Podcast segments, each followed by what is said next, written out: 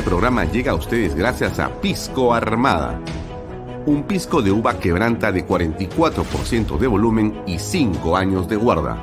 Un verdadero deleite para el paladar más exigente. Cómprelo en bodegarras.com y recuerde, tomar bebidas alcohólicas en exceso es dañino. PBM Plus, alimento para adultos con HMB.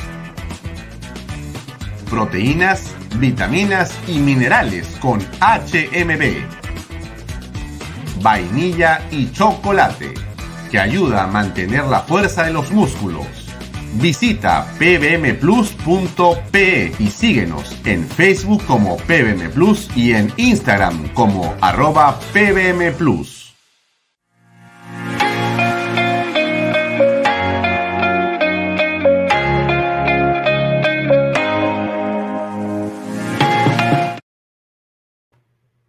¿Qué tal amigos? ¿Cómo están? Muy buenas tardes. Son las 6 y 34. Mi nombre es Alfonso Valle Herrera y esto es una nueva edición de Vaya Talks por Canal B, el canal del Bicentenario. Gracias por acompañarnos. Pueden seguirnos en mis redes sociales, también en las de Expreso, en las de Canal B y los días domingos. Usted puede ver este programa íntegramente a través de PBO Radio 91.9 FM, la radio con fe. Todavía continúa estando, obviamente, en la retina, en el pensamiento y en el corazón de, creo que, una numerosa cantidad de peruanos, lo ocurrido ayer, cuando ocurren estas, digamos, situaciones que para algunos pueden ser dantescas por las emociones encontradas que se viven frente a un resultado adverso, eh, se produce una suerte de bomba atómica y entonces hay mucho humo alrededor, hay realmente incapacidad para poder mirar las cosas con, eh, digamos, frialdad y solamente el tiempo comienza a hacer que las personas vean realmente lo que ha ocurrido. Pero en realidad, eh, más allá del resultado, lo que creo que tenemos que reconocer con claridad es que eh, el proceso de la selección peruana de fútbol fue un proceso virtuoso, fue un proceso muy importante y fue un proceso que seguramente será muy difícil de mantener y de repetir. Eso no es tener un espíritu negativo, ni mucho menos, sino que creo que debemos mirar siempre las cosas con realidad. Eh, y eso corresponde a personas maduras, ¿no? Hay que saber lo que se tenía, el valor que eso tenía, y también en esa magnitud comprender lo que no hemos logrado y lo que se ha perdido. La única manera de avanzar es mirando exactamente la magnitud objetiva de las cosas, más allá de la, digamos, eh, congoja que trae eh, un resultado como el que hemos tenido los peruanos. El hecho concreto es de que eh, hay que pasar la página, pero hay un eh, tweet interesante que yo he comentado en Twitter justamente, pero que quiero leer acá. Es de arroba cejo cato blepaz, ¿no? Arroba cejo cato blepaz. Es el nombre de quien ha escrito este tweet me parece interesante comentarlo porque creo que de alguna manera resume algo de lo que ha sido esta era Gareca. Voy a leerlo, es muy cortito. Gareca creó un universo paralelo y lo pobló de heroísmo y hazañas. Edificó un Macondo para los peruanos, un oasis de la alegría, del éxito, de unión absoluta. Ha sido tan descomunal que trascendió al fútbol la derrota ante Australia no es un fracaso, es el fin de un milagro. Sí, pues lo comentamos ayer con Eddie Frischman acá, el fútbol era en realidad una burbuja de optimismo, una burbuja que en realidad, eh, déjeme decirlo así, ¿no? Se parecía poco al Perú. O en todo caso, como dice ese tweet, se parecía al Perú del ensueño con el que todos tenemos eh, digamos, un enorme deseo que se vuelva realidad alguna vez. El Perú de la unidad, el Perú de la solidaridad, el Perú de la entrega absoluta, el, el, el Perú donde no habían diferencias de ninguna especie. Porque en la selección todos estábamos unidos, sea cual sea, em, digamos, cualquier circunstancia que podía ser de división en la selección, esa era simplemente dejada muy lejos. Porque estar cerca de la selección, estar con la camiseta peruana, estar en ese ambiente que se construyó y que sin duda Ricardo Arca fue un artífice fundamental, junto con otros, pero digamos que para centralizar en él, eh, se logró hacer, convirtió ese espacio en un espacio de ensueño. Pero eso a esta altura ha terminado.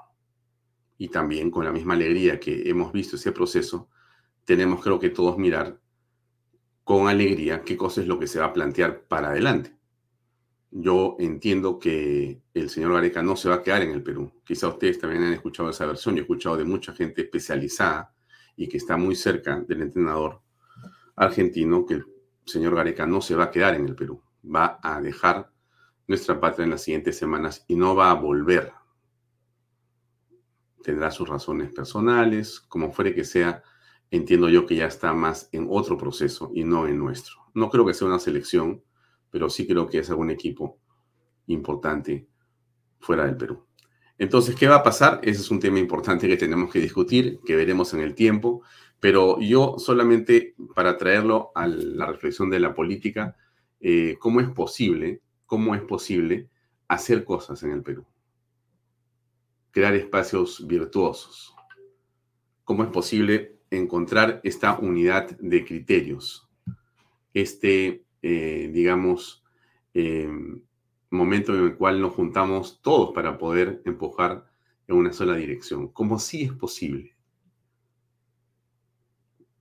La pregunta es, ¿cuántos garecas tenemos en el Perú? ¿Cuántos garecas tenemos en el Perú que no hemos descubierto? Que están ahí a un lado, que no han tenido la oportunidad o simplemente eh, no somos capaces de mirar mejor. ¿no? todo está perdido en la patria. Esos que dicen que esto ya realmente llegó al límite, etcétera, etcétera, etcétera, no creo que se equivocan, ¿no? Creo que estamos frente más bien a una gran oportunidad. Esto que pasa con Dina Boluarte, comentábamos con Ana Seminario, esto que pasa con Pedro Castillo, la circunstancia en la que ambos se encuentran y el hecho inminente que quizá estemos cerca del fin de un proceso para entrar en otro, nos debe llevar a pensar dónde están esos arecas de la política peruana. ¿Mm? Y dejemos de estar diciendo por todos lados que no se puede, que somos un país que no va para más, que eso este, en realidad se aleja de, la, de las cosas como son, ¿no? Porque bajo ese esquema, ¿qué hacía Gareca acá? ¿Cómo Gareca estuvo siete años y cómo convirtió un equipo donde no hay estrellas en un equipo que llegó al Mundial y que nos dio esperanza para llegar a un segundo mundial consecutivamente. ¿Cómo ha construido algo sobre la base de nada, con todo respeto por todos, por cierto? Es una metáfora que estamos empleando. ¿Mm? Ese es un tema para pensar. No, no quiero extenderme en este tema porque eh, tenemos un programa muy interesante el día de hoy y yo quisiera dedicarme en realidad a entrevistar a mis dos invitados esta noche. Eh, y yo ya le ofrecí a usted que voy a conversar con dos personas hoy que son de, mucho, de mucha importancia. Uno es, eh, déjeme agrandar esto un poquito más. Acá. Sí, uno es Franco Rossi y otro es Antero Flores Araos. Quizá Antero no tenga que presentarlo porque Antero es más o menos conocido. Y quizá a Franco sí deba decir una palabra sobre él. Pero creo que mejor se va a presentar el mismo Franco que ya está por acá conectado con nosotros. Déjenme salir de aquí y entrar acá. Franco, ¿cómo estás? Buenas noches. Hola Alfonso, ¿qué tal? ¿Cómo estás? Bien, muy bien, gracias. Bien, este, estás en tu teléfono, ¿correcto? Sí, sí, sí, agarra mejor señal acá. No, está perfecto. Ahora, ¿e, e, ¿existe la posibilidad de que lo pongas en horizontal o te complico?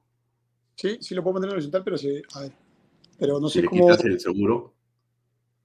Eh, no, no está con seguro. No está con eh, seguro. Y si lo volteas se va... Ya, perfecto. ahora sí, ya, ya. Óptimo, óptimo. te veo perfecto ahora sí. Sorry. Era solamente para tener ahí a toda pantalla.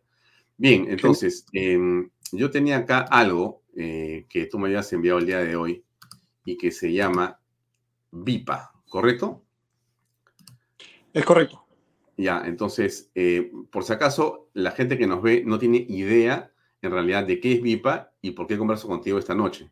Y eso me parece súper interesante porque yo sé que es una conversación súper buena y quiero entrar al grano directamente. No te conozco personalmente, me han hablado de ti, hablé contigo por teléfono unos minutos el día de hoy, recibí el brochure de VIPA y lo que quiero es ir lo más posible al grano. Lo que tú has hecho, eres un emprendedor, es un hombre vinculado también a la tecnología o tu socio, pero en todo caso crees en ella.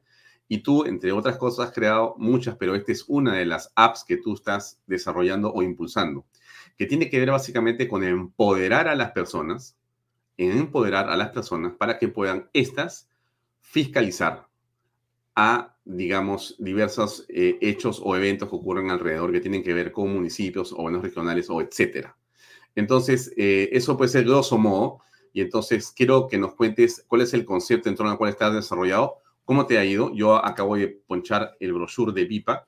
¿Qué es VIPA? y te escuchamos con mucha atención. Te voy a preguntar a cada rato porque soy preguntón. Adelante, por favor, Franco. no, encantado, encantado. Gracias de nuevo, Alfonso, por, por la invitación. Sí, bueno, VIPA, afortunadamente, cada vez más personas eh, la conocen. Es una aplicación eh, que, funciona en los, en los celulares inteligentes que permite involucrar al ciudadano en el proceso de fiscalización o de reporte de incidentes, no solo de fiscalización, sino que nace así. Ahora les cuento si quieren, porque hubo digamos una evolución en el tiempo, los cuatro años eh, que, venimos trabajando. Eh, y claro, lo que permite es que a través de la tecnología eh, permitamos que el ciudadano se involucre en el mejoramiento de, la vía pública, del uso de la vía pública. ¿no? Y esto, el espectro es muy grande, se imaginarán todo lo que, todo lo que sea realmente reportable a través de un video. ¿no? Finalmente, VIPA lo que es es una tecnología de video que protege la información que digamos, que se, que, se muestra, tanto el video como la fecha, hora y ubicación, que son esas cuatro variables importantes, y que permiten a las eh, instituciones, sea municipalidades u otras del gobierno, tomar acción sobre lo que sucede. Eh, Bien, entonces, entonces, al final de cuentas, lo que usamos es el teléfono celular como un instrumento para generar un tipo de archivo o contenido que es enviado a través de la aplicación a, bueno, la central de VIPA y que esta de alguna manera eh, le, la califica, ¿no? La cualifica y permite tomar acciones, ¿es correcto? En realidad solo hay un detalle ahí. No, digamos que pasa, tiene filtros eh, de, inteligencia artificial para que no pasen videos que no son eh, pertinentes, pero esto va directo a la institución la institución que tiene las capacidades o las competencias para poder tomar acción sobre ellas. En el caso de, por ejemplo, las municipalidades provinciales, trabajamos, por ejemplo, con Lima. Lima tiene las competencias, digamos que enteras del Reglamento Nacional de Tránsito para tomar acción sobre infracciones, por ejemplo, al tránsito, ¿no? Entonces entran a la web, pueden ver los videos, pueden ver una serie de detalles relacionados al video, información, como digo, como la hora, fecha y ubicación, que es clave eso, y eh, puede eh, tomar acción sobre ello. Eh, creo que es importante mencionar que no, mucha, mucha gente nos relaciona con el tema de tránsito, transporte, con el tema de vehículos, porque nacimos así. Pero en el tiempo, en esos últimos cuatro años, y de hecho estos últimos dos años y medio trabajando con la Municipalidad de Lima específicamente, hemos crecido mucho. Entonces ahora ya no solo vemos temas de vehículos, sino vemos temas, por ejemplo, de residuos, temas de por ejemplo, relacionados a, gestión de infraestructura, semáforos, pistas, veredas, eh, ciclo, o sea que yo uso VIPA y yo puedo tomar una foto de un hueco o una pista en mal estado y eso va a ir a dónde? ¿A una central?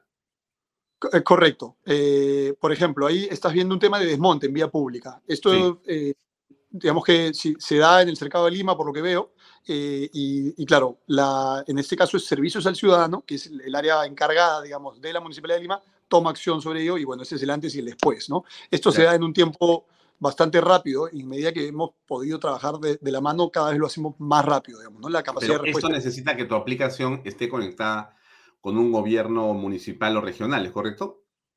Sí, o distrital incluso, ¿no? O sea, también, también municipalidades distritales. Al final es tecnología de video que sirve para la institución que tenga las competencias, digamos, ¿no? Ya. Aquí hay una ciclovía en mal estado que se reporta y entonces después es eh, resuelta o corregida o arreglada, refaccionada por el municipio. Es correcto. Ese antes y el después. Sí. Igual hay una basura en vía pública y después queda el tema absolutamente, eh, bueno, este, se ha hecho casi un callejón nuevo porque estaba totalmente cubierto, por lo visto. Ah, bloqueado, sí. Bloqueado completamente, increíble. Sí, y esto, ojo que acá lo clave es que además llega a, bueno, llega, llega a manos nuevamente de quien reportó. El, es súper importante que, que, se cierre ese círculo, ¿no? Entonces yo reporté ese, ese callejón, por ejemplo, y luego una vez atendido, me llega una notificación, push, esas que aparecen encima del celular, eh, y me dice, tu reporte fue atendido. Entonces puedes tener acceso a, a, eso y la sensación de que tu reporte no, no, cae en saco roto, ¿correcto? Eso es algo muy, muy importante. ¿Cómo así no cae en saco roto? La, la, sensación de muchos de los canales que, que, han puesto a disposición las instituciones del gobierno, municipalidades, etcétera, eh, sea que tomen o no tomen acción, no reportan, no, no notifican la atención, ¿es correcto? Entonces, el, eso eh, genera pues la sensación de, bueno, yo reporté y si le habrán dado bola o no a mi caso, no lo sé. De repente si paso nuevamente por ahí lo sabré, pero si no paso nunca más por ahí, no sé si le tomaron, le tomaron acción, ¿correcto? Entonces, eh, el, el, hecho de poder notificar a quien reporta, y esto lo hace la municipalidad, ojo, no lo hacemos nosotros, nosotros ponemos a disposición la tecnología, eh, hace tiene, un impacto muy importante, que es, sabes que sirvió para algo tu reporte e incentiva al, al, uso nuevamente, ¿no? al uso recurrente. Es como, ah, mira, esto realmente funciona, voy a usarlo de nuevo, voy a hacer reportes. ¿no? Aquí funciona con infracciones de tránsito también, ¿correcto? Sí, sí, esa es la categoría definitivamente más, más grande, ¿no? Hoy tenemos ya más de 800 mil reportes recibidos. Eh, y ¿Cuánto tiempo estás, estás funcionando? Nosotros nacimos en, en, junio de 2018, nuestro, nuestro producto mínimo viable, el MVP, se lanzó en junio de 2018, eh, pero agarró bastante vuelo a partir del de 2019, fines del 2019. Hmm. Eh, que cerramos con la Municipalidad de Lima, por ejemplo, ¿no? siendo la municipalidad más importante al final de, del país. Ya, O sea que esta VIPA ha estado funcionando con, digamos, eh, la conexión hecha por ustedes con la Municipalidad de Lima con el alcalde Jorge Muñoz. Correcto. Eh, de hecho, en, el tiempo, porque esto ha, tenido, digamos que eh, ha sido dinámico, pero hemos trabajado a nivel distrital, principalmente con Lima, ¿no? Porque nosotros estamos aquí en Lima, entonces es un poco más fácil, eh, y con Piura, además, a nivel provincial. A nivel distrital hemos trabajado con San Isidro, Miraflores, Barranco, San Miguel, Villa El Salvador, Punta Hermosa. Entonces, cada distrito con sus, sus, sus, casuísticas, sus particularidades, han además enriquecido el uso del app, porque cada uno pues tiene sus, sus distintas necesidades, ¿no? Mm. Bien, ahora, lo que tú estás buscando en este momento es, eh, entiendo que poder eh, contactarte con autoridades que puedan, eh, digamos, utilizar la tecnología que has desarrollado y el, el VIPA para beneficio de las comunidades que atienden, que sirven, ¿es correcto? Así es, así es. Bueno, hemos tenido la suerte de, llegar a muchas de ellas. Eh, desafortunadamente es difícil, avanza, avanzamos un poco lento porque, bueno, las instituciones de gobierno tienen un ritmo que no es como el privado, esa es la realidad. Entonces, eh, de hecho, hemos estado, te diría, con más de 20 provincias y, a nivel distrital muchas más, eh, tratando de avanzar, e implementar la tecnología, pero, bueno, es, es un tema que, que, digamos que es parte de nuestro trabajo, ¿no? Mm. Ahora, tú, tú estás utilizando esta aplicación, en este caso me hablas de Lima, pero en realidad puede funcionar en cualquier lugar del mundo.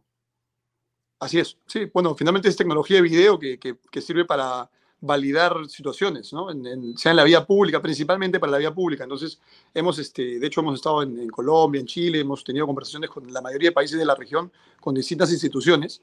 Lo, complejo al final, en el, caso del crecimiento a nivel regional, es que no, se manejan exactamente igual entre país y país. La legislación puede ser distinta, las autoridades pueden tener competencias distintas, entonces es trabajo relativamente lento, por, justamente mm. porque es, es, un poco complejo, ¿no? Ya, pregunta un este, de los eh, televidentes, ¿cuál es el negocio? Pedro Pablo pregunta eso. el, el, modelo de negocio, o sea, la parte económica, entiendo. Sí, sí, sí, sí. Eh, Alguien más dispara ahí, más papeletas para la MUNI, paga y después reclama. Ajá, la gente se pone saltona. Sí, sí, bueno, genera esa, esa sensación. Ahí lo que te puedo decir de manera eh, transparente es que tenemos eh, tres bandos, podría decir. Antes decía dos, pero yo creo que son tres.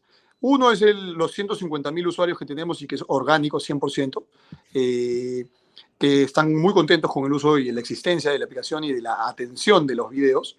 el otro extremo es el que digamos que el detractor es el que infringe la ley de alguna manera, el que no le gusta que le pongan la multa porque, digamos que siente que tiene el derecho de cuadrarse mal o de tomar decisiones por encima de, de, repente de, los demás, ¿no? No respetando la, la, ley, como digo. Y obviamente hay un, un, segmento también que es neutral, ¿no? Pero que estamos trabajando cada vez más para que eh, más gente se involucre, ¿no? Eh, como decía, hoy somos 150 mil usuarios, eso está un poquito desactualizado, eso está a enero, eh, que es un reporte que te pasaron, ¿no? A febrero, perdón, ¿no? Eh, y bueno, tenemos un crecimiento a un ritmo de 3.000 usuarios mensuales más o menos. Eh, entonces, cada vez más reportes, cada vez más atenciones. Está súper bien, realmente un compromiso ciudadano potente y, además el empoderamiento a través de la tecnología, ¿no? que, es, que es bastante, bastante interesante que se dé. Bueno, entonces entiendo que la idea en todo caso, Franco, está en que te puedan contactar para pedirte una demostración, entrar a mirar bien los números, cómo funciona exactamente y que los candidatos, me imagino que si quieren transparencia en sus municipios, porque los antiguos, o mejor dicho, los que ya están en el, en el poder o que ya están saliendo dentro de unos meses, poco podrán hacer con esto. Más bien los que pueden ingresar al eh, poder municipal o, regional eh, podrán seguramente contratarse contigo para tratar de implementar soluciones como esta en sus eh, circunscripciones. ¿Correcto? Sí, sí, sí, estamos súper interesados en seguir creciendo. Tenemos usuarios a nivel nacional, tenemos eh, costa, sierra, selva, sur, norte, centro. Eh, lo que sucede es que, por decir, en, Tacna, que hemos trabajado bastante para, no hemos logrado cerrar nada, tenemos varios usuarios, pero no, lamentablemente no se atienden esos reportes. Ahora suman, porque hay información eh, valiosa que se va recogiendo de todos estos reportes, ¿correcto? Pero la parte que frustra un poco a los usuarios tacneños, en este caso, por ejemplo, es que no, no están tomando acción directa sobre, su, sobre sus reportes. Entonces, eh, no sé, los miles de reportes que tenemos en Tacna sirven para reflejar una serie de, de, situaciones, ¿no? Eh, donde hay, no sé, pues este, mayor eh, gente que se pasa la luz roja, por decir, o donde se cuadran mal. Y eso se le, se le pasa a la institución, pero lo que buscamos es que, que, trabajen de manera activa con el software, de manera que pueden tomar acción, ¿no? Que es, que es lo más valioso. ¿Cómo se contactan contigo, Franco?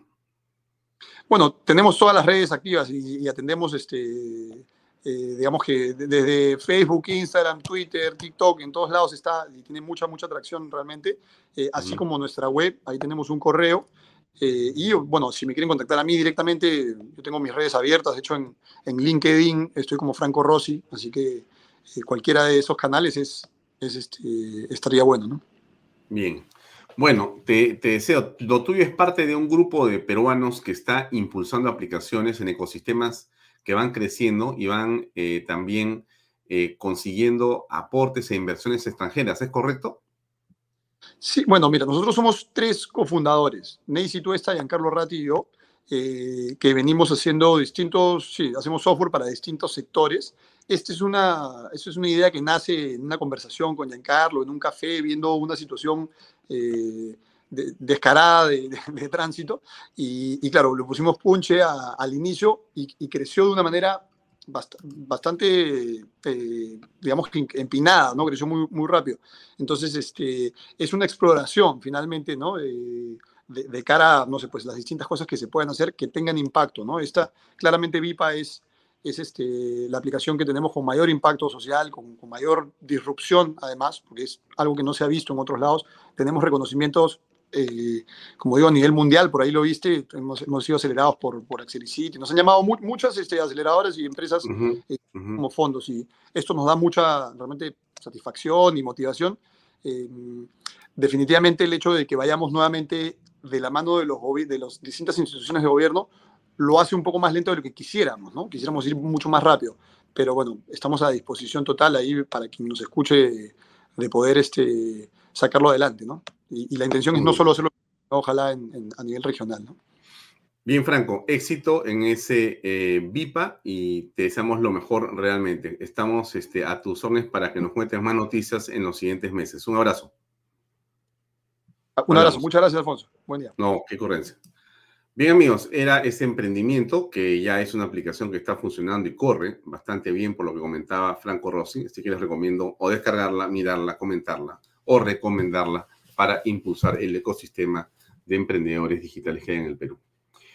Bien, habíamos eh, hablado de varias cosas antes. Em, en realidad, em, ahora queremos conversar en torno a lo que ha ocurrido o está ocurriendo en la política peruana en las últimas semanas.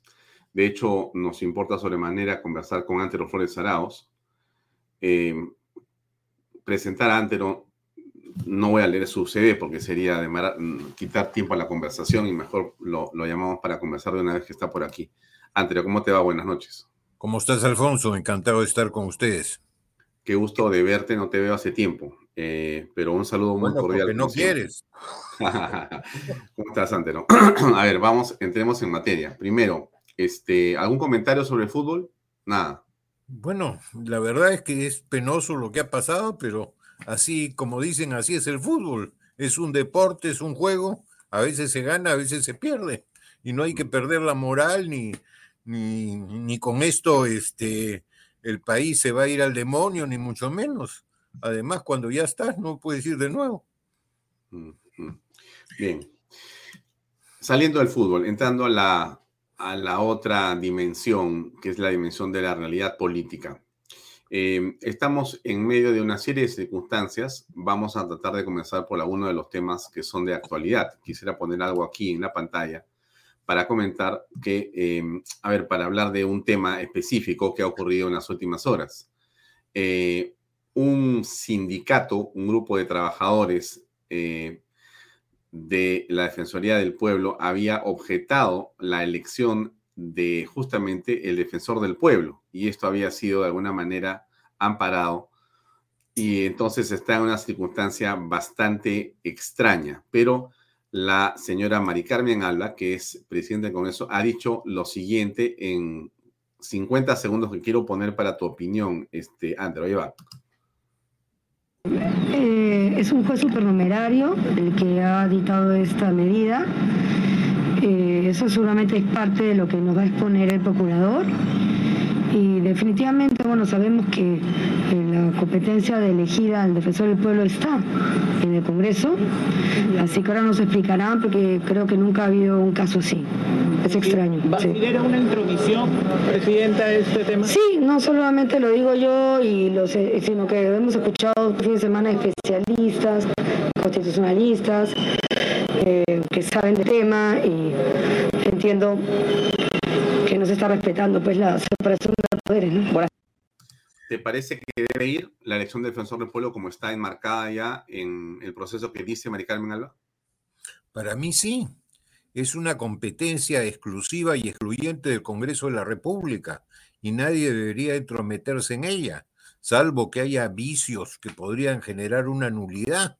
Pero ahí la cosa es clarísima, transparente si se está siguiendo todos los procedimientos, pero ya nos estamos acostumbrando, y eso es malo, a intromisión de otros poderes del Estado, sobre todo la judicialización de competencias que corresponden al Congreso de la República o a otros entes. Acordémonos que hace algunos años, habiendo cuatro candados en la Constitución para que las resoluciones del Jurado Nacional de Elecciones fueran finales, no un candado, cuatro, el Tribunal Constitucional, cuando era presidente el doctor Álvaro Landini, este, lo dejó de lado en el caso de Castillo Chirinos, creo que era el apellido, que fue el caso de la municipalidad de Chiclayo para las elecciones de, de alcalde de aquel momento.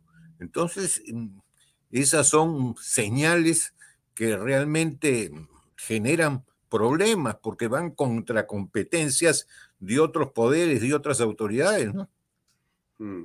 Ahora, eh, ¿te parece que em, este Congreso ha tenido más aciertos que errores en términos de haber tomado decisiones que estaban postergadas, como por ejemplo el Tribunal Constitucional o eh, la ratificación en su momento del presidente del Banco Central de Reserva, eh, el nombramiento de nuevos miembros del directorio, eh, esto que estamos hablando ahora, que es el defensor del pueblo, etcétera. ¿Cómo aprecias tú ese proceso en el que está inmerso el Congreso de la República? Sumamente positivos, porque fíjense ustedes que ha solucionado omisiones que venían de atrás, de hace varios congresos. Miren cuánto tiempo han estado varios eh, magistrados del Tribunal Constitucional con periodo vencido y en el Congreso no se hacía lo debido o se hacía mal o se dejaron francamente retar, acuérdense ustedes, por el señor Vizcarra y por el señor del Solar, y realmente una elección que ya venía procesándose quedó de lado. Y eso no está bien. Cada poder del Estado tiene sus competencias, sus atributos, sus facultades. Yo creo que el Congreso, como bien has dicho, Alfonso, tiene aciertos. Este Congreso sí, tiene desaciertos también. Y uno de los desaciertos que no se dicen es las famosas eh, leyes declarativas. Declárase que la conveniencia de hacer la provincia o el distrito de tal cosa, declárase de interés nacional la construcción del puente ni se va a hacer el distrito, ni se va a construir el puente. Son una serie de normas declarativas que no son mandatorias y las leyes tienen que ser mandatorias. Si no mandan es poesía o puede ser cualquier cosa, poesía buena o mala, pero poesía al fin del, caso, ¿no? Antero, eh, si es correcto tu análisis en el sentido en que este Congreso ha venido tomando decisiones que son acertadas y son trascendentes, inclusive de una manera más em, efectiva que otros congresos. La pregunta es, ¿por qué tiene una desaprobación tan baja que inclusive supera a la desaprobación del presidente de la República? Bueno, este, si constantemente un gran sector de la prensa le da y le da y le da al Congreso, lógicamente eso va quedando en el imaginativo de la gente si cuando los encuestan dicen que el Congreso es una podredumbre. Pero la verdad que es un Congreso común y corriente. Y lo, lo sorprendente es que siendo un Congreso para hacer un símil con un colegio o una escuela, en que hay solamente alumnos y no profesores porque se impidió la reelección de parlamentarios, Oye, ha sorprendido muy gratamente que gente que no tenía experiencia legislativa lo viene haciendo muy bien, ¿no?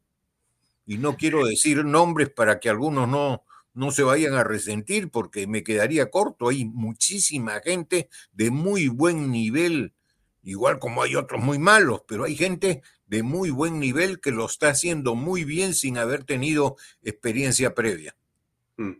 Eh, y hay gente que este, lo está haciendo muy mal, ¿no? Porque eh, vemos del otro lado que existe por lo pronto eh, no solamente un grupo de parlamentarios que están dispuestos a generar disrupción permanente con escándalos que tienen que ver básicamente con provocaciones, de manera que se pueda generar o filtrar esa imagen que le hace daño al Congreso, pero también en el blindaje en el blindaje al presidente de la República, en el blindaje a una serie de eh, malos comportamientos, por no llamar delictivos. Y ahí pasamos eh, al Congreso en el sentido siguiente, ¿no? Em, bueno, no, no se tienen votos para vacar al presidente de la República. Para hablar estrictamente de ese tema, hay 44 que son una guardia pretoriana, hablando eh, figurativamente, pero en términos claros, que son inexpugnables aparentemente y que no van a permitir que bajo ninguna circunstancia se pueda vacar. Y finalmente el Congreso tampoco se quiere ir y tienen el temor de que si sacan al presidente o a la vicepresidenta, también se podrán ir ellos. Y ellos han hecho un esfuerzo, entre comillas, enorme para llegar y no están dispuestos a irse por culpa de otros. ¿Qué piensas tú al respecto? que si se vaca al presidente de la República asume vicepresidente, pero si no hay vicepresidente, de acuerdo con la propia constitución, la línea de sucesión es quien ejerza la presidencia del Congreso.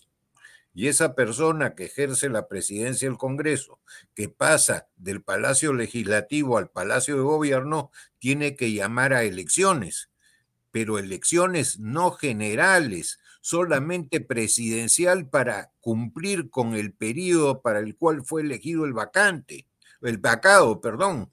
Entonces, no es una elección general en que se van los parlamentarios y se eligen nuevos. No, es solamente para la presidencial y no por cinco años, sino para completar el periodo de los que habían sido, eh, de los que tendrán que ser sustituidos. Claro, pero vamos a ver. Hay quienes sienten que la elección eh, en la que se eligió al señor Pedro Castillo en la que se formó y se conformó, perdón, en el Congreso de la República, no les convino, no fue lo mejor para sus intereses y sacaron pocos congresistas. Hablo básicamente de las bancadas caviares y las bancadas de izquierda. Ellos creerían que podían sacar un número mayor de congresistas. Entonces, ellos que también manejan medios, están interesados en desprestigiar todo lo que se pueda a este Congreso para generar la narrativa de que si se ve el presidente y la vicepresidenta, se tienen que ir todos. Entonces, ese es el mensaje. Todos tienen que irse. No puede quedarse nadie. ¿Cómo se va a quedar el Congreso si tiene, ese es el tema, pues, menos aceptación del presidente de la República? ¿Cómo combates eso? La verdad sea dicha que la Constitución y las leyes son para cumplirse. Y mientras no se modifique ese artículo de la Constitución, tendrá que seguirse con el mismo y cumplirse. No podemos estar cambiando de parlamentos o cambiando de presidentes como si fuera este, ropa interior. No es posible. Ya, pero pasamos, pasamos, mira lo que te pone Pedro Pablo. Eso no lo aceptarán los caviares, ya lo hicieron con Merino. Entramos al tema Merino sin querer queriendo. Bueno, no les puede gustar, pero la constitución es la constitución y hay que cumplirse. Y no nos olvidemos que en el caso de Manuel Merino no es que fue vacado, tuvo que renunciar para evitar un derramamiento de sangre muy grande que se veía venir, ¿no? ¿Estás seguro de ese derramamiento de sangre? Yo sí estoy seguro porque había elementos que estaban realmente perturbando la situación de tranquilidad del país, estaban generando una serie eh, de marchas, mucha gente, miles de gente concurrieron pacíficamente, pero hubo también muchísimos que eh, fueron infiltrados y que ya sabemos cómo actuaron, más quienes estaban incitando a que hubiera actos de violencia con los torvos propósitos que ya son conocidos. Ahora, el hecho, el hecho, si me permites, de que haya gente, un alto porcentaje que no le gusta el Congreso, no significa que tenga que cerrarse.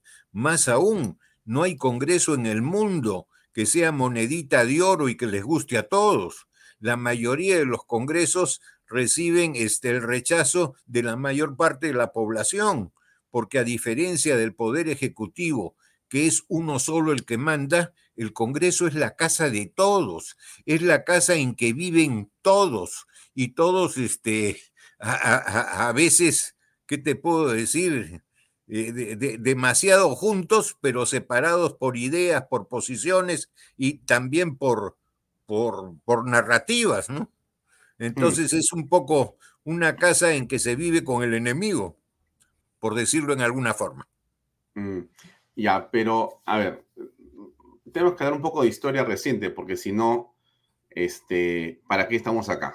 Entonces vamos a conversar un poco acerca de lo que ocurrió y nos das tu punto de vista. En algún momento lo has dado, pero hay que repetirlo porque hay un nuevo informe del congresista Cabero que ha actualizado las cosas. Hay una nueva posición en el ambiente político y es bueno escuchar tu opinión. Porque hemos entrado al tema Merino, aunque lo había pensado para después, pero ya estamos acá. Entonces, ocurre lo que ocurre y ustedes, tú en la PCM, el presidente Merino en la presidencia de la República, los, ministros de Estado y ustedes asumen el mando de la nación de manera constitucional. Muchos de esos que alentaron la marcha lo hicieron diciendo que ustedes eran golpistas, el gabinete golpista. ¿Qué piensas de eso? Bueno, Si fuera el gabinete golpista, tendríamos que decir lo mismo del gabinete del señor Sagasti. Debíamos decir lo mismo del gabinete del señor Vizcarra. Y yo creo que las cosas no son así. Nos pueden gustar determinados gobernantes o no nos pueden gustar, pero han asumido de acuerdo con lo que manda la Constitución. Y eso es así, guste o no guste. Y en el caso de, de Merino, que fue absolutamente constitucional.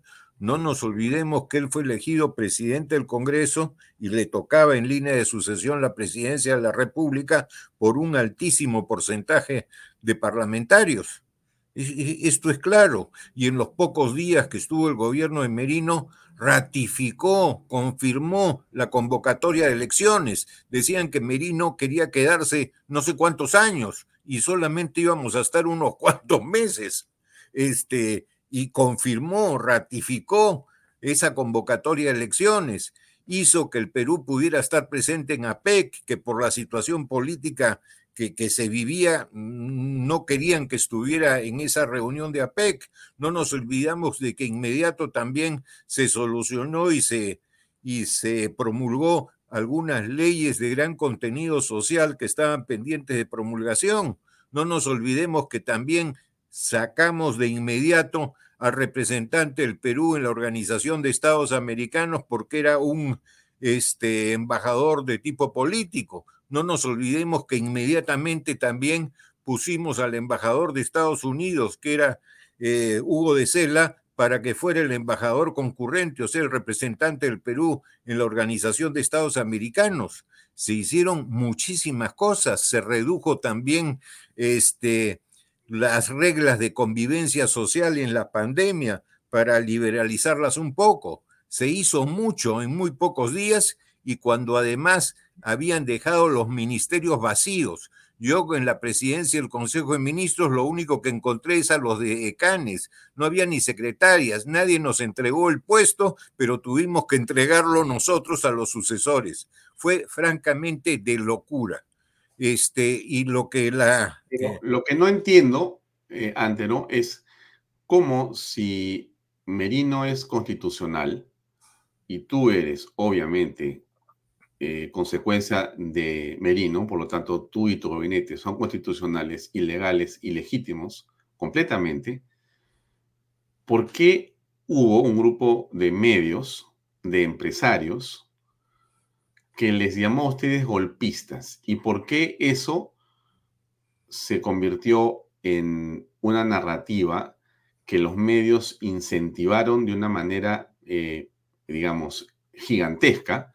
para asusar a la gente a que saliera a las marchas y ocurriera la muerte de personas. ¿Por qué crees que esto se, se, puso así? Mira, este, yo como tú sabes soy abogado, no soy sociólogo, pero he escuchado a varios sociólogos y me han dado algunas guías.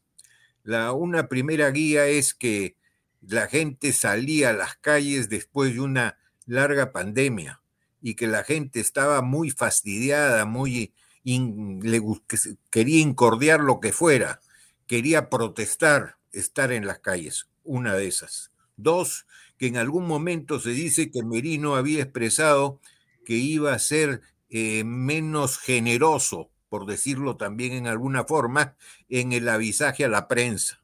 Entonces, cierta prensa eso no le gustaba porque atentaba contra eh, lo principal que tienen los medios, que no es necesariamente el editor, sino normalmente es el gerente que tiene que ver la caja diaria. Y eso lógicamente no gustó.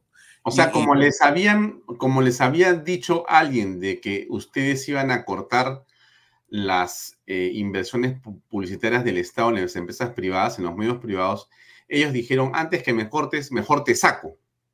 Sin ninguna duda, porque... o sea, fue un golpe, un golpe de Estado el que tú has recibido en todo caso de los medios, ¿o no? ¿O es una exageración? yo la verdad que no tengo ninguna duda sobre lo que tú dices, porque si bien reconozco que el periodismo tiene muchísimas cosas buenas y sobre todo la de informar, una cosa es informar, cuando tú informas en tus noticieros, en tus programas normales, etcétera, de opinión. Y otra cosa es cuando estás todo el día, dale, que dale, que dale, con lo mismo. En esa forma machacona, lo que estás es incentivando a que la gente siga protestando en lugar de llamar a la calma, a la concordia, a la tranquilidad, a llevarse bien, a poder concertar, que eso es la política. La política no necesariamente es enfrentamiento, sino buscar a través del diálogo la concertación. Nada de eso se dijo. Lo que se hacía era incentivar mayores protestas. Mm. Pero la idea no era solamente protestar, la idea era que muriera gente. Bueno, esos son los instigadores y la gente que se había este, entrometido en las protestas. Ha habido mucha gente de, de, buena fe que ha ido a las protestas, miles de miles de gente que no tenían nada que ver, ni siquiera se les pasó por la mente este, hacer actos de violencia, fueron sorprendidos por ello. Ha habido quienes instigaron y han habido quienes infiltraron. Y los que se infiltraron es clarísimo. Tú no vas con mochilas llenas de piedras para simplemente ponerte en una pared con un poquito de cemento y agregarle la piedra. Vas a tirarlas y eso es lo que se dijo, lo, lo que se hizo. Han habido armas hechizas, ha habido las famosas avellanas, ha habido pirotécnicos que se han tirado contra la gente. Miren, y cosas que no se dicen la policía resulta siempre la mala de la película y la policía tuvo que contener a, los instigadores y a los infiltrados para que no hubiera más daño pero se han herido a montones de policías, se ha incendiado motocicletas, patrulleros, se ha destruido portatropas y nadie dice nada.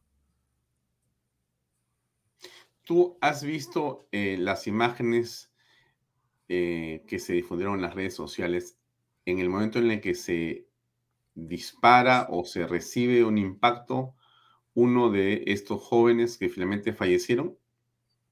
Sí, yo he visto, mira, infinidad de, de, videos, etcétera, y también de informes.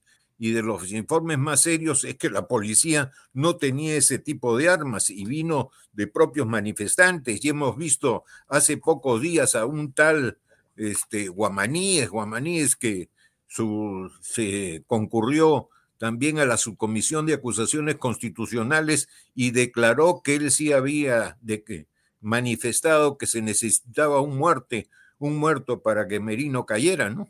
Mm. O sea, más, más claro el agua, querido Alfonso. Sí, sí, este es uno de los videos que hemos visto. Déjame colocarlo unos segundos solamente.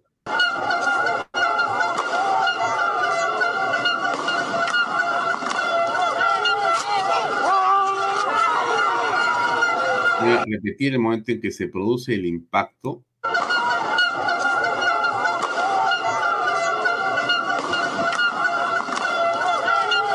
Inclusive el lugar de donde viene el impacto es, eh, digamos, al lado derecho de la cámara, no viene del frente donde estaba supuestamente la policía, de manera que claro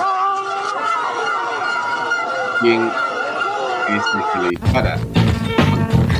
Ahora, hace unos días el congresista Cabero eh, ha tenido una decisión que creo que es muy importante con respecto de tu participación del ministro del Interior y del presidente o expresidente Merino.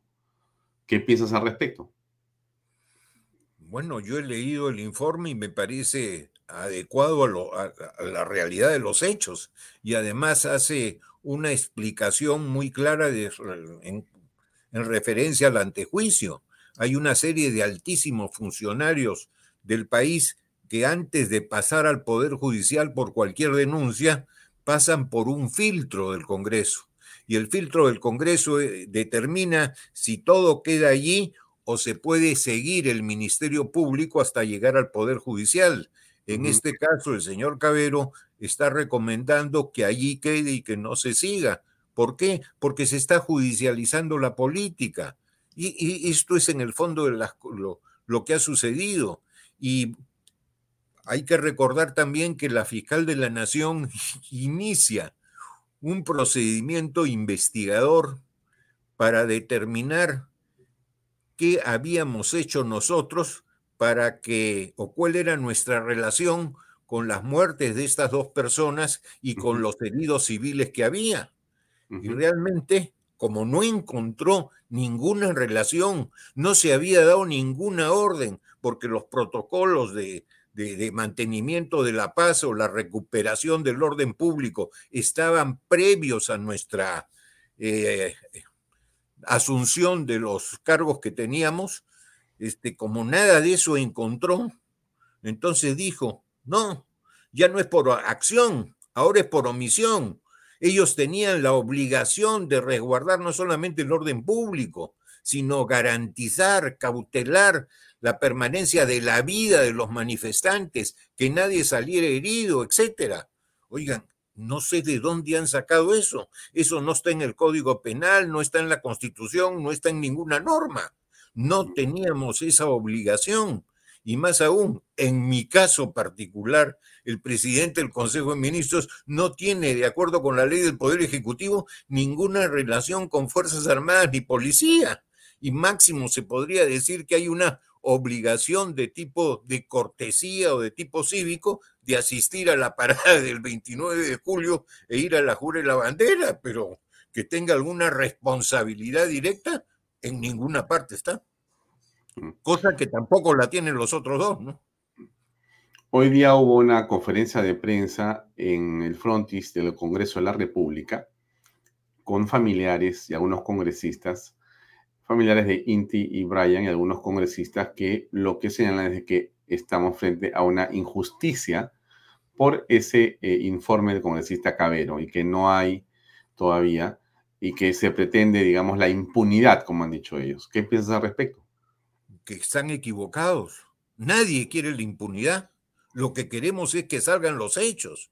Lo que está haciendo la, la subcomisión por intermedio del señor Cabero y todavía falta la decisión de la subcomisión y que después pase a la comisión permanente, lo que está haciendo es relatar los hechos como fueron y ver la parte jurídica, que es lo que tiene que hacer, porque para eso es el antejuicio.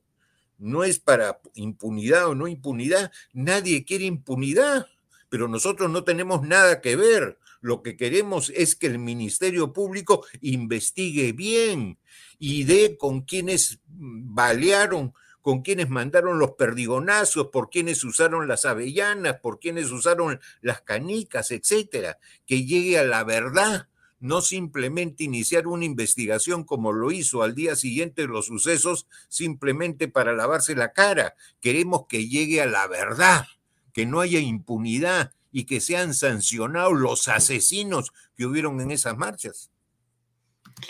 Bueno, entonces el gobierno de Merino cuenta por lo menos con dos claros fallecidos que, eh, en tu opinión y de la del congresista Cabero y la de muchos peruanos, consideran que la investigación tiene que buscar a los responsables. Así es. Pero a ustedes se les indica y se les quiere acusar de todas las formas posibles. La pregunta que yo te hago es, en el gobierno del señor Sagasti hubo revueltas y hubo muertos. No en Lima, sino en las circunscripciones en el sur y en el norte chico eh, de la República. Y en Creo que fueron seis o siete. En el caso del gobierno del señor eh, Pedro Castillo, suman también varios muertos, no solamente en los paros y revueltas, sino también en el tema del enfrentamiento por asuntos de desgobierno en las zonas mineras. Pero creo que son ya 14 muertos. En total ya son como veintitantos muertos, si estamos hablando en general, ¿correcto? Pero en esos casos no se pide nada. Pero eh, digamos que da la impresión que Inti y Brian eh, han sido antero o funcionales o útiles, y sus muertes me refiero, han sido puestas de una manera tal que son útiles para un fin político. ¿Eso te parece a ti o es una exageración? No, eso es lo que está sucediendo y por eso es que protestamos. Pero no es que queramos que les pase lo mismo que a nosotros, ni al señor Castillo, ni, a, ni al señor, Sagasti. No debía pasarle a nadie. Si nuestro caso, este, el Congreso le da luz verde, le estaría dando luz verde para que todos los años no prescritos, que son 20 años, se eh, investigue también a los presidentes de la República que se han sucedido y a los ministros. Y todo, además, lo, lo que venga luego, lo cual es un absurdo. Ahora, ¿por qué crees tú, este, Antero? Tú me dices que es por la publicidad del Estado. Esa es una explicación, pero hay otras que están ahí abajo y que no se han dicho todavía. Pero te pregunto a ti, ¿cuál es la razón que tú crees para que tu gabinete, que tenía personas de primer nivel, por cierto, eh, ni siquiera comparable en ninguno de los 18 ministros que tenías tú con ninguno de los que actualmente ha sido ya 50 ministros de este gobierno, pero en todo caso, ¿por qué tú, con ese gabinete que habías conformado de profesionales de altísimo valor, eh, fuiste atacado inmediatamente porque primero no juraba el gabinete, pasaban dos, un día y ya prácticamente era una obligación de tener a un gabinete y tú ya también tenías prácticamente que sacarlo pues del sombrero el gabinete junto cuando tú conversabas con Merino. Y después de ello, cuando ya habías nombrado el gabinete, ¿por qué la crítica pertinaz, ¿no? ¿Por qué eh, los caviares se habían agarrado contra el gabinete y estaban que en, buscaban, pero cualquier circunstancia para magnificar o para mentir, al punto en el que ya tú eras demonizado sin haber hecho todavía mucho, porque tenías días de juramentación, no había pasado un fin de semana, pero ya eras el blanco de un ataque inmisericordia, inclusive en la puerta de tu casa, con cientos de personas que estaban convocadas ahí en la puerta de la casa de Merino, etc. ¿Por qué crees que esto ocurre? Básicamente y solo por los contratos de prensa de los medios de comunicación? Bueno, primeramente en el caso del gabinete, pude conformar eh, con, el presidente Merino un gabinete en mediodía, cosa dificilísima. Se dice por qué se ha demorado y lo que no se dice es que no es lo mismo asumir una presidencia por la sucesión que ordena la Constitución que asumir una presidencia porque ganaste una elección el que gana una elección se declara normalmente eh, que ganó en el mes de junio y el 28 de julio está este, jurando su gabinete, porque ha tenido prácticamente mes y medio, dos meses para conformar el gabinete. Acá lo conformamos en mediodía y un gabinete no solamente mejor que cualquiera de los que hemos visto últimamente, sino de los que hemos visto en los últimos años. De, gente de gran prestigio, de gran conocimiento, de gran altura, y que lo que quiso es, oye, salvar al país en una situación sumamente difícil, sabiendo que eran pocos meses, dejando sus trabajos, dejando sus actividades, etcétera, porque había un llamado a la patria. Eso se llama patriotismo. Y fue en mediodía que se logró, o un poco más de mediodía. Mm, por eso no es comparable al caso de alguien que fue declarado presidente en junio y recién asume el 28 de julio. Tiene dos meses para buscar ministros. Acá se hizo en mediodía. Mm. Bueno, pero la pregunta todavía no está respondida. Entonces, ¿por qué tú crees? La segunda parte. Claro, a ver, la segunda parte, ¿cuál es? La segunda parte de tu pregunta es a qué se debe claro. y, que, no solamente es la cuestión de la prensa. Efectivamente, no es cuestión de la, solo de la prensa, sino sabían perfectamente que esta era, era un gabinete que creía en la libre empresa, que creía en la economía social de mercado, que creía que había que fomentar las inversiones, que sin inversiones no hay trabajo, que sin trabajo no hay bienestar. O sea, clarísimamente tenían en mente lo que debe ser el desarrollo nacional para generar el bienestar, no el rojerío que ya sabemos cómo funciona. Entonces, aparentemente lo que tú señalas entonces es que tenían una visión patriótica, tu gabinete me refiero, y que habían fuerzas que por un lado tenían una vinculación con medios y que tenían temor de que iban a perder sus contratos, y por otro lado estaba el tema de que había una visión y una pérdida de poder de ciertos grupos, ¿correcto? Sin, sin ninguna duda, Alfonso. Mm. Ahora, no había cómo convencer a Merino que no renunciara. La cosa se había puesto de una manera tal en que a ustedes los obligaron prácticamente. Pero fue una actitud clarísimamente para evitar una situación clara, para evitar mayores problemas para el país. No es que la gente huyó de las responsabilidades, es que responsablemente evitamos males mayores. Eso fue. Y a estas alturas eh, se les quiere a ustedes acusar constitucionalmente, se les quiere detener, se les quiere meter presos también a ustedes por lo que han hecho. ¿Es correcto? No, no por lo que hemos hecho, porque eso está descartado, sino por lo que no hemos hecho, lo cual es un absurdo total. Mm. Sí, no existe en la teoría de penal eh, una acción de ese tipo, ¿no? existe, pero cuando, hay cuando eres garante, y acá no hay ninguna norma que te haga garante. Si, si, si, fueras garante, no habría nadie que quisiera ser presidente de la República, ni tampoco ministro, porque cualquier cosa que pueda pasar, hasta un accidente de tráfico, se fregó el ministro de Transportes. ¿Tú crees, este, Antero, que hubo dentro de estos grupos de interés en el Perú, de los medios de comunicación que perdían ciertos privilegios o contratos, ¿tú crees que existió una movida internacional de ciertas ONGs foráneas?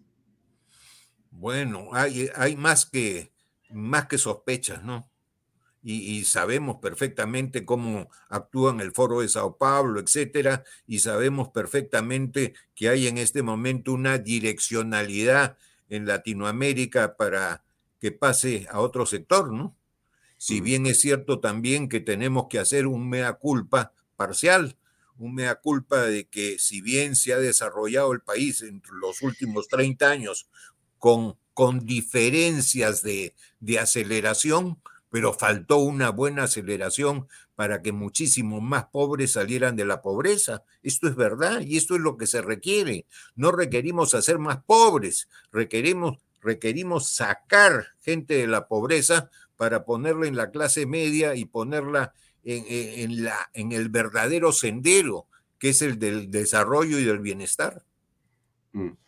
Claro, pero también es verdad, este, Antero, que em, en los últimos 30 años la pobreza extrema se redujo de una manera eh, impresionante en el país. Así es. La pobreza creció en la clase media. Tú has sido ministro de Alan García II y los números que Alan García eh, en ese segundo gobierno muestra objetivamente, los números son los números, aunque molesten a muchas personas, son impresionantes de la reducción de la pobreza. Es, es realmente notable y contrastante con su primer gobierno, pero en realidad es espectacular lo que se hizo en ese gobierno, así, en el segundo.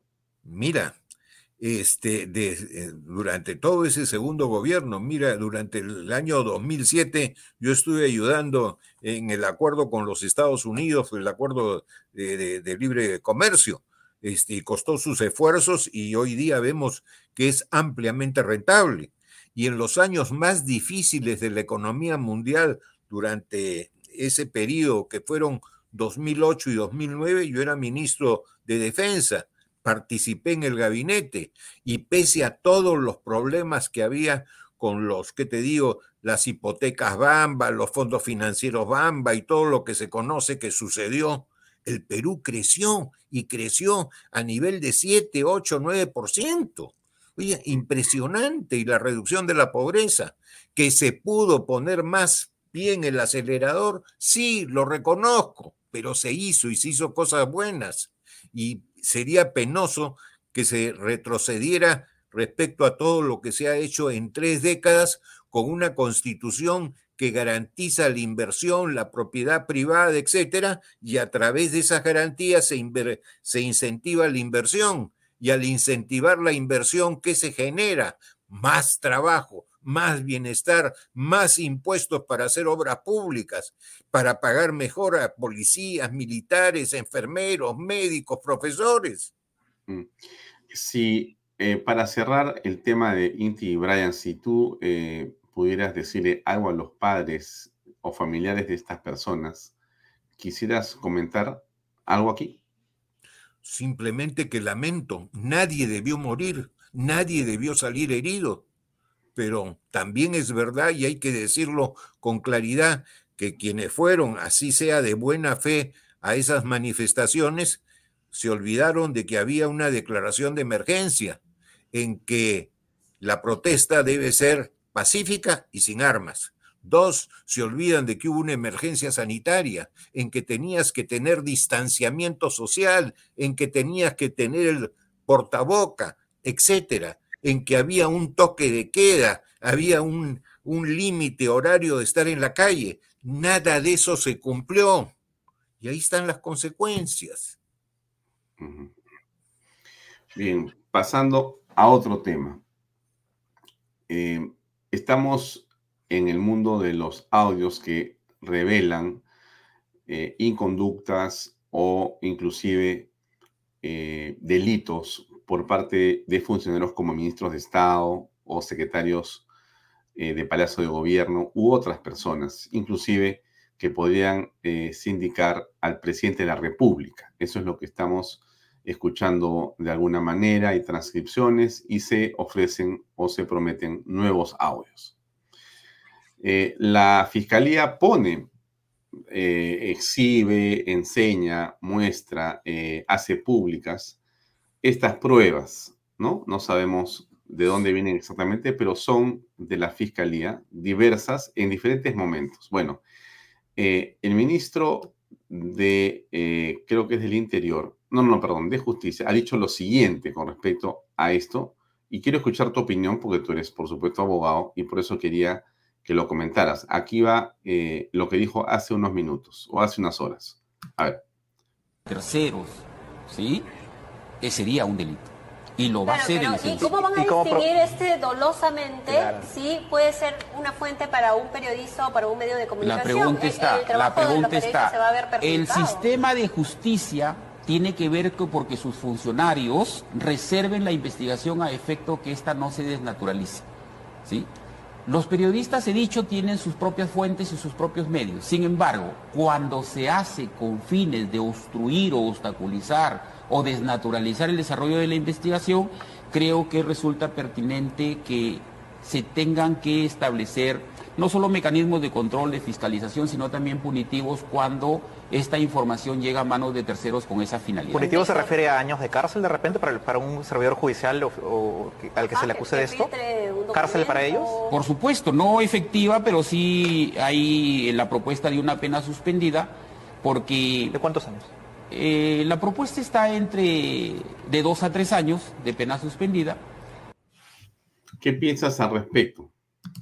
Yo personalmente no estoy de acuerdo. Si bien la investigación, inclusive en la etapa de la instrucción, es reservada, eso no implica que los periodistas por diferentes medios hagan su trabajo, su trabajo de investigación para cumplir con un deber de informar a sus lectores, a sus oyentes, a sus televidentes, a la gente a las cuales recurren a través de las redes. Y hay además una obligación Hmm. Eh, ¿Estás ahí? Creo que hemos tenido una interrupción de la conexión con Antero Flores Arao. ¿Me parece? ¿O soy yo? Eh, no, si hay un problema. Déjeme revisar, por favor. Ok, vamos a, colocar qué fue lo que dijo en relación a este tema el congresista Montoya. A ver, escuchemos. Una acción de esa a los medios de comunicación ni a los periodistas sería al que, al que, da, la, al que da la información, al que filtró la información, puede ser sujeto de sanción, pero no la prensa. A, la, sancionar a la prensa no, además. A los funcionarios podría ser, había que analizarlo bien para ver cómo se puede elaborar una ley en ese sentido.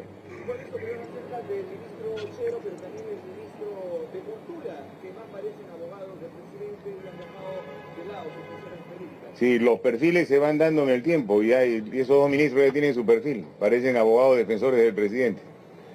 Los ministros son representantes del presidente para absorber la falta que él realiza porque ellos sí son penalizables, pero no para defenderlo de la manera como lo hacen. Confunde a la población. Bueno, eh, a ver, ¿y usted qué piensa respecto de lo que estamos hablando? Cómo cree que se debería de eh, aceptar o no lo que sucede con la información que viene de la Fiscalía. Yo conversaba con el doctor eh, Humberto Abanto hace unos minutos o hace unas horas. En realidad escuchaba o leía unos comentarios que él hacía sobre este tema y en opinión de este abogado penalista de enorme experiencia, lo que dice el ministro es correcto. Es decir, eh, las evidencias, los elementos de convicción, las investigaciones eh, que tiene o va copiando la fiscalía no deberían ser ventiladas a través de los medios de comunicación hacia la opinión pública, porque esto es una violación del derecho. Eh, bueno, es una, por cierto, es una situación este, muy opinable, porque eh, lo que decía el doctor Abanto era justamente que se ha ido deformando esto en el derecho en los últimos años, de manera tal que ahora parece natural a lo que está prohibido y que eh, está reñido con eh, el derecho al debido proceso. Pero vamos a escuchar la posición del doctor Antero, que ya está conectado otra vez con nosotros. Bueno, Antero, se cortó un segundo, pero estamos hablando de... Se cortó la conexión.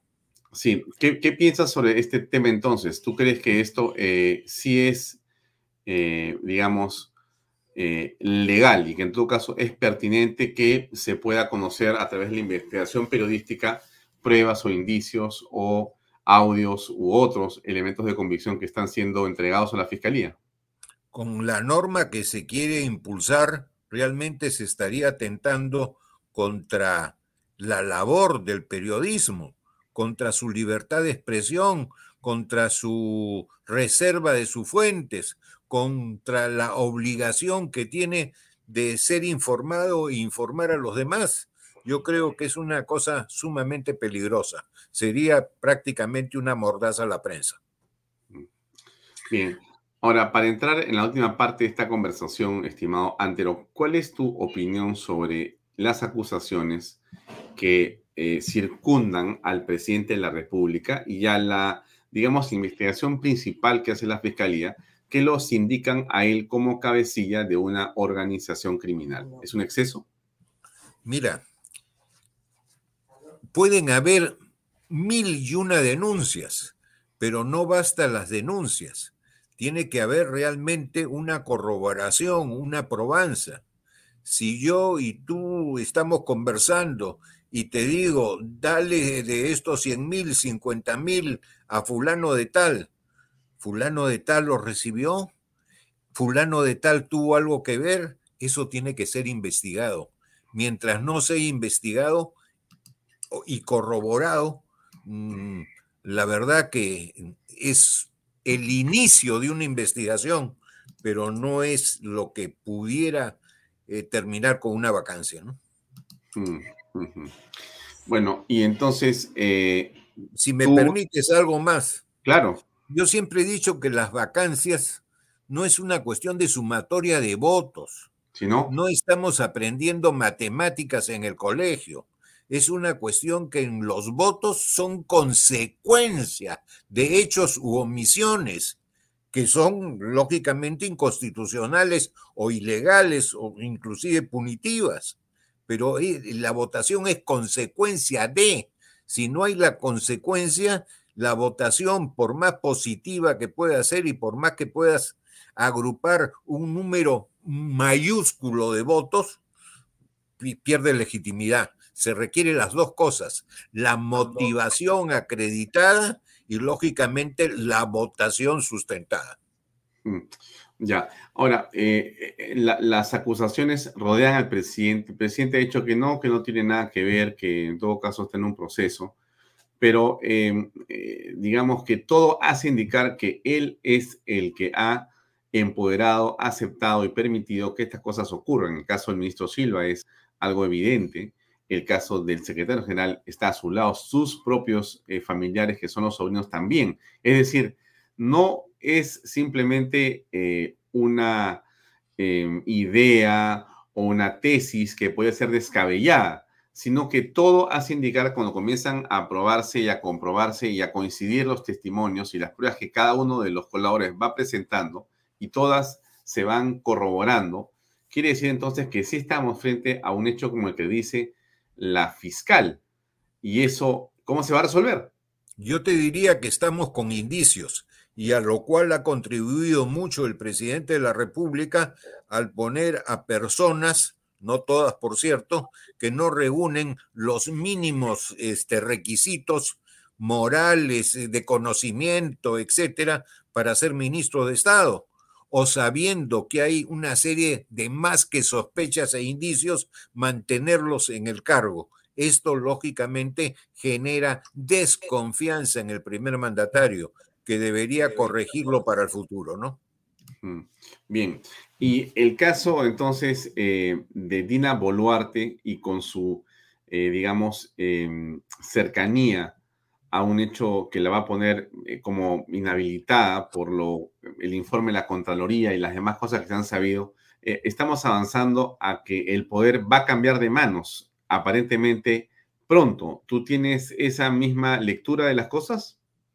Hasta ahora la única lectura que tengo es que el presidente se queda sin vicepresidenta, porque dura ley, pero es ley. Entonces la señora ha infringido la constitución. La, verdad es que se necesita, a mi criterio, una ley de desarrollo constitucional, porque la norma es draconiana. Mira, si yo fuera ministro, no podría ser ni siquiera miembro de la Asociación de Padres de Familia de mis nietos. No podría ser presidente de la Junta de Propietarios del edificio de la playa en que vivo. Hay exageraciones. Una cosa es que haya este, eh, cargos y puestos, etcétera, en que puedas mal utilizar tu fuerza, tu poder como ministro, y otra cosa es, y, también este, eh, pudiera haber hasta beneficio económico, lucro, etcétera. Y otra cosa son cargos en que son, son pues absolutamente inocuos, inodoros, irrelevantes mm. en la parte política. Mm. para ti, Dina tiene que irse y el presidente habrá que seguir inexorable en la línea, ¿no? Así es. Eh, Mari Carmen Alba va a asumir la presidencia de la República del Perú. Vaya uno a saber, para hacerlo tendría que ser vacado el presidente. Mm, mm. Bien. Eh, ¿Y tú tienes alguna idea de lo que puede pasar con la próxima mesa directiva? ¿Algo de eso? Porque tú, estás, tú sigues en política, pero completamente activo. No, yo no estoy activo. Lo, que hago es, eh, hago unas columnas eh, para los periódicos en la semana, pero yo tengo 80 años y estoy retirado de, la política activa. Observo, sí, pero de ahí más no. Y tampoco escarbo. ¿Tampoco escapas o tampoco escarbo? Ah, tampoco escarbas en la política, pero no te escapas de la política. No, pues eso ya se lleva eh, eh, en el propio ser, ¿no? Ah, muy bien. Muy bien, Antero. Hoy ha sido un gusto. Eh, Entendiendo además que la política es la ciencia para gobernar bien y gobernar para el bien de todos. Ah. Entonces, en esa línea conductual de pensamiento, sí estoy en política, no en la activa. Mm, ya, y, dime, este, ¿estás en contacto con algún grupo político para saber, digo? Ninguno. Ya, o sea que realmente te mantienes como columnista y después como observador. Así es. Así es. Y lógicamente, si me piden algún consejo de donde me lo pidan, se lo daré con la mayor firmeza y con la mayor honestidad. ¿Cómo aprecias las marchas que de todas maneras se multiplican en los últimos meses de protesta contra Pedro Castillo y su régimen? Bueno, marchas hay de todo tipo y lógicamente la gente está fastidiada porque no solamente es el tema de las pandemias, la, la vacunación que en ciertos sectores falta, eh, la subida de alimentos, la subida de gasolina, petróleo, etcétera. La gente está fastidiada por un montón de cosas y lógicamente también se exacerba más, reclama más cuando ve que hay determinadas sospechas que no se terminan de investigar o se investigan mal. Para terminar, en tu bola de cristal, ¿ves una solución pronta a la crisis política que el Perú vive? Bueno, primeramente no tengo bola de cristal y si la tuviera te diría que yo estudié derecho, no cartomancia. Bueno, según tu feeling entonces político, tu olfato que sí lo tienes. Yo creo que las cosas eh, no están aún maduras. Muy bien, esa es una respuesta prudente. Muy bien, Antero. Te agradezco mucho por tu tiempo, un saludo muy cordial y espero verte personalmente pronto en alguna circunstancia. Por ahí nos encontraremos. Un gran abrazo. Muchas gracias. Alfonso. Gran abrazo también. Gracias, muy amable. Bien, amigos, vamos a una pausa comercial y entramos con la parte final de Vaya Talks. Invierta en terrenos en Paracas con los portales, ubicados a solo 25 minutos del aeropuerto de Pisco y ahora a muy poco tiempo de Lima por la nueva autopista. Por eso los terrenos aquí se revalorizan rápidamente. Regístrese y aproveche las ofertas online. PBM Plus, proteínas, vitaminas y minerales y ahora también con HMB, recuerde, vainilla y chocolate.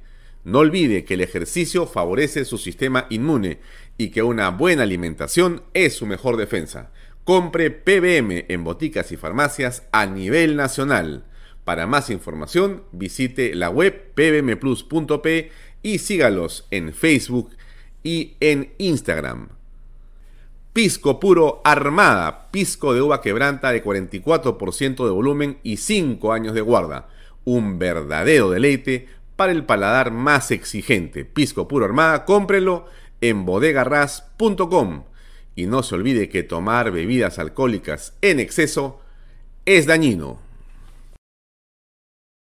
Bien amigos, vamos entrando a la parte final. Hoy es martes, hoy va a estar eh, en Canal B, el canal del Bicentenario, el programa Enfoque de Negocios con Jorge León Benavides a las 8 de la noche, en 5 minutos. Se lo recomiendo, va a estar eh, el economista Alejandro Indacochea, presidente de Indacochea Asociados para hablar de el sector económico y el tema la crisis alimentaria en el Perú. Yo le recomiendo que eh, no sea parte de Canal B, no cambie, no mueva su teléfono celular para que usted pueda ver este programa que viene a continuación, que va a ser sin duda un programa de mucho, de mucho interés, como los que siempre nos tiene acostumbrados Jorge León. Conmigo será hasta mañana a las seis y media. Mañana tenemos un programa también muy interesante porque vamos a conversar con Susana Susana, les voy a decir cuál es el apellido. Pasa es que yo no conozco a esta dama y por eso es que puede ser que yo no tenga el apellido en la mano. Pero acá tengo eh, esto que es importante para comentarles a ustedes porque tiene que ver con lo que estamos haciendo o lo que está ocurriendo en eh, el enorme, eh, gigantesco emporio de Gamarra, Saldaña, Saldaña, me acuerdo el apellido, Susana Saldaña. Déjame ver si tengo acá el... Sí, acá está el diseño de mañana. Es Susana Saldaña. Vamos a hablar si eh, está o no Gamarra en pie de lucha. ¿Qué está pasando en realidad en este, eh, digamos, espacio de creatividad, de producción y de desarrollo tan importante para el país, este emporio de la pequeña y mediana empresa? Bueno, mañana vamos a estar con eh, Susana Saldaña, que ella es una de las principales representantes de este sector de confeccionistas y microempresarios del Perú. Vamos a conversar con ella in extenso para ver qué pasa después de que Perú es eliminado, qué pasa con ese millón de camisetas que se iban a confeccionar y que ya no se confeccionarán, porque sin duda va a ser más complicado ahora vestir la camiseta de la selección peruana sin que el equipo de todos esté en el Mundial. ¿No? Así que, bueno, pero hay otras cosas más que son graves que están pasando en la economía y que con ella vamos a conversar mañana a las 7 y cuarto de la noche. Bien, los espero mañana. Gracias por acompañarnos. Nos vamos y veo usted a continuación Enfoque Negocios. Permiso, buenas noches. Este programa llega a ustedes gracias a Pisco Armada. Un pisco de uva quebranta de 44% de volumen y 5 años de guarda.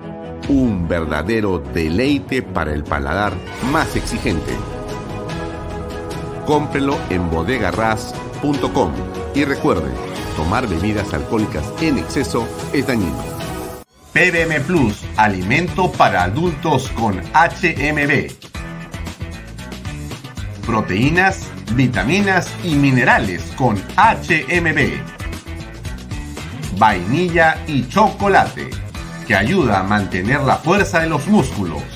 Visita pbmplus.pe y síguenos en Facebook como pbmplus y en Instagram como arroba pbmplus.